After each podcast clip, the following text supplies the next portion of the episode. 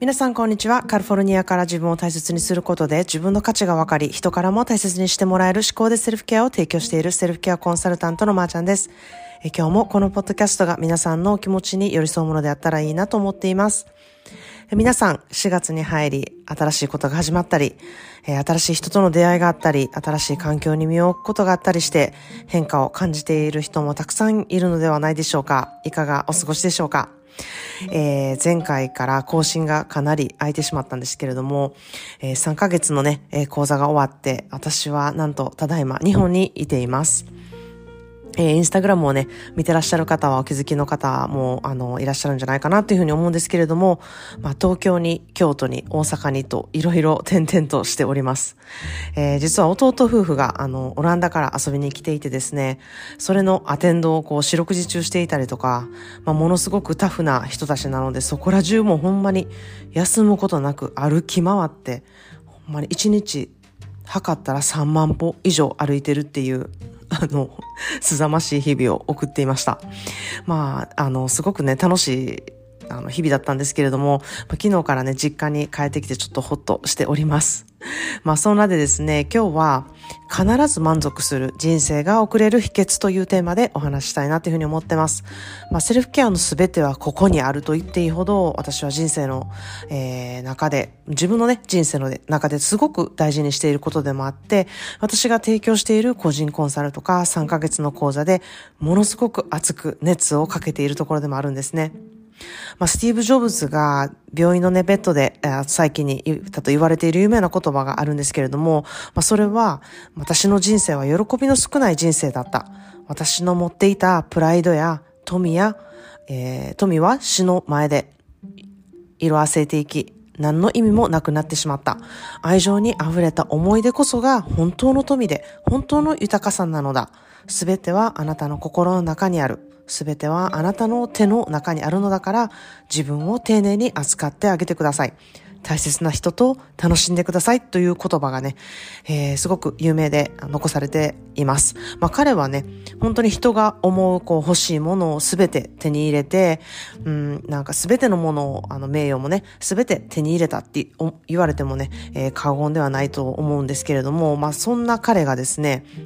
えー、喜びのない人生だったっていう思い理由はですね、やはり人とのつながりがなかったからなんですね。まあ、人とのつながりという、こう、つながりで言ってしまえば、たくさん人とのつながりはあったはずなんですよ。あんなにやっぱり有名なので、たくさんの人とつながっていたにもかかわらず、やはり心で本質的につながっている人っていうのは誰もいなかったっていうふうに言われているんですね。まあ、本当に、あの、皆さん人間関係での悩みっていうのは尽きないなっていうふうに思うんですね。私自身もすごく人間関係で悩むこともあるし、えー、人間関係について考えることっていうのがものすごくたくさんあるんですけれども、まあ、人はね、えー、人付き合いに悩んで、こう、生きていくだと思うんですけれども、まあ、それはそれだけ人との付き合いをこう重視してですね、人との付き合いをこうやっぱり求めて、人とのつながりで生きがいをね、得てる人がやはり多い、そういう生き物だからこそ、人間関係でね、人は悩むんじゃないかなっていうふうに思っています。まあ中には人が苦手やしとか、人間関係が苦手やから、もう一人でいいねん。もうあんまり人と付き合いたくないねん。大勢が苦手やねんって言ってるね、人も、やはり何かどこかで人とのつながりがあって、自分が求める人とのつながりをね、常に求めているんじゃないかなっていうふうに思っています。まあ、英語でですね、learn the difference between connection and attachment. Connection gives you power. Attachment sucks the life out of you っていう言葉があるんですけれども、まあ、コネクションとアタッチメントの違いを学ぶべきだと言っているんですね。まあ、ここではコネクションというものは心のつながりを表していて、アタッチメントっていうのは、まあ、もうちょっとこう依存したつながりのようなことを表しているんじゃないかなというふうに思います。まあ、コネクションですね。まあ、つまり、えー、心のつながりはあなたにパワーを与えて、まあ、依存したようなこうつながりっていうものはあなたの人生を犠牲にするっていうふうに言ってるんですね。まあ、心のコネクションではなく、ただの人のつながりだったり、何かをこう出しに使ったりとか、何かを意識したりとか、求めたつながりっていうものは、自分のエネルギーをね、人に使われて、自分の人生が台無しになるというような言葉でもあるんですね。まあ人とのコネクションの意味を履き違え、うん、たりとかして、あの、することも多いんじゃないかなっていうふうに思います。人は、こう、やはり愚かなので、こう、損得で物事を、あの、考えがちで、うん、この人とのコネクションの意味を、こう、履き違えることってあると思うんですよね。えー、この人を知っている方が得だとか、損だとか、利用されてるだけだとか、この人といても意味がないとか、こう、意味があるなしで考えることっていうことが、うん、出てくるときあるんじゃないかなっていうふうに思うんですね。まあ、しかしそこで、そう考えることでなくすことの方が私は多いなっていうふうに感じているんですね。まあ、それは本質的なところで見ると必ずどんな人でも徳を積むことができるっていうふうに私は強く思っているからなんですね。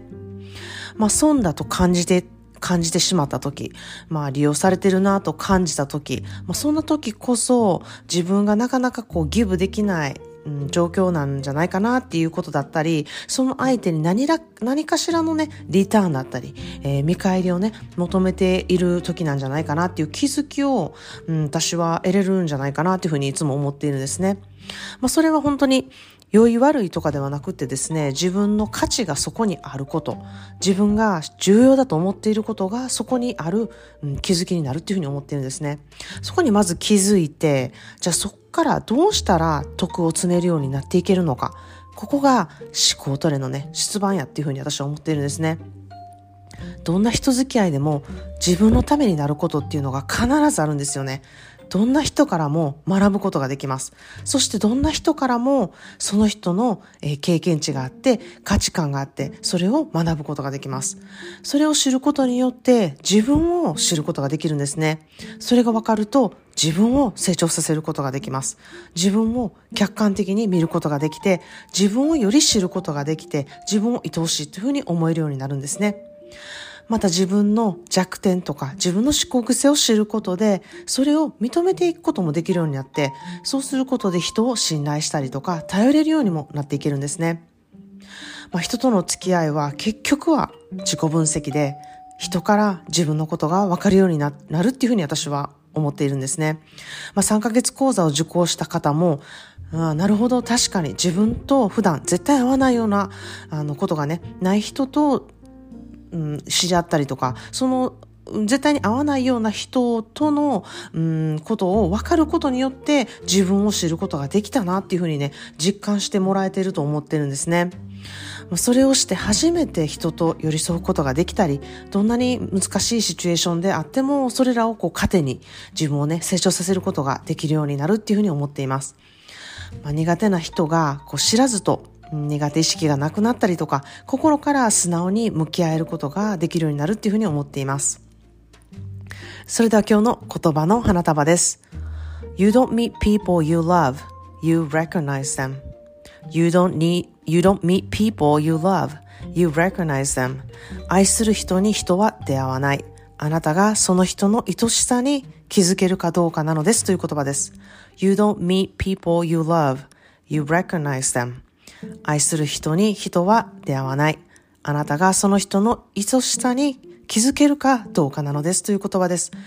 私が本当に大好きな言葉です。あの、本当にね、人はうん、どんな人にもその人にしかない愛し愛しさっていうものがね、あるっていう信念が私はすごく強く持っているんですね。それを私は宝物っていうふうに呼んでいるんですけれども、皆さんそれぞれにその宝物っていうものがあるんですよね。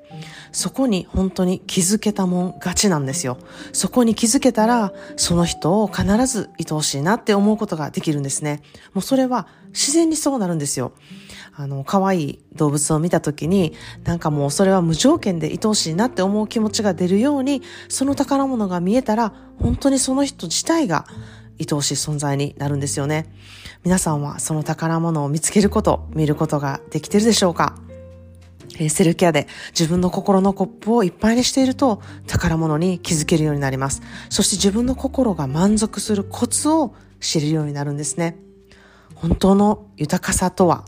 まあ本当に私は常に考えていることなんですね。本当の豊かさについて思うことっていうのは本当に人それぞれ違うと思うんですけれども、皆さんの本質的な豊かさとは何でしょうか？まあ、このテーマをね、元に大阪と東京のイベントでは参加者の皆さんとお話ししていきたいなというふうに思っています。えー、興味のある方はぜひ公式 LINE にてご連絡ください。えー、大阪は4月の15日、東京は4月の22日となっています。定員になり次第締め切らせていただきます。えー、皆さんにお会いできる日を楽しみにしています。人との心のつながり、本質的な豊かさを求める人ばかり集まったイベントになるっていうこと間違いなしです。それでは皆さん今日も自分の価値を確認し、あなたも周りに関わる人たちもいろいろいてよしなんだと思える思考トレが今日もできますように。このエピソードが皆さんご自身のセルフケアについて考えたり、行動を踏み出せる第一歩となりますように、今日も聞いていただきありがとうございました。生きているといろいろあると思うんですけれども、私は一生懸命信頼できる自分の心があれば大丈夫だと思っています。自分を信頼することがセルフケアでできるように必ずなれます。Thank you so much for listening to today's episode of 思考で Self-Care. Today's daily words of bouquet is You don't meet people you love. You recognize them. You don't meet people you love. You recognize them. People often think you meet people you love, but I believe you need to seek into them. they are not just presented by themselves to you. You need to have an ability to recognize them. Can you recognize people? If you can't, how do you recognize them? Well, I believe you fill your own cup by self care, and you can always find their special charm on every single one of the people you meet. That's an ability you can gain by practicing self care. Have a wonderful self care day today. Cheers to all of us.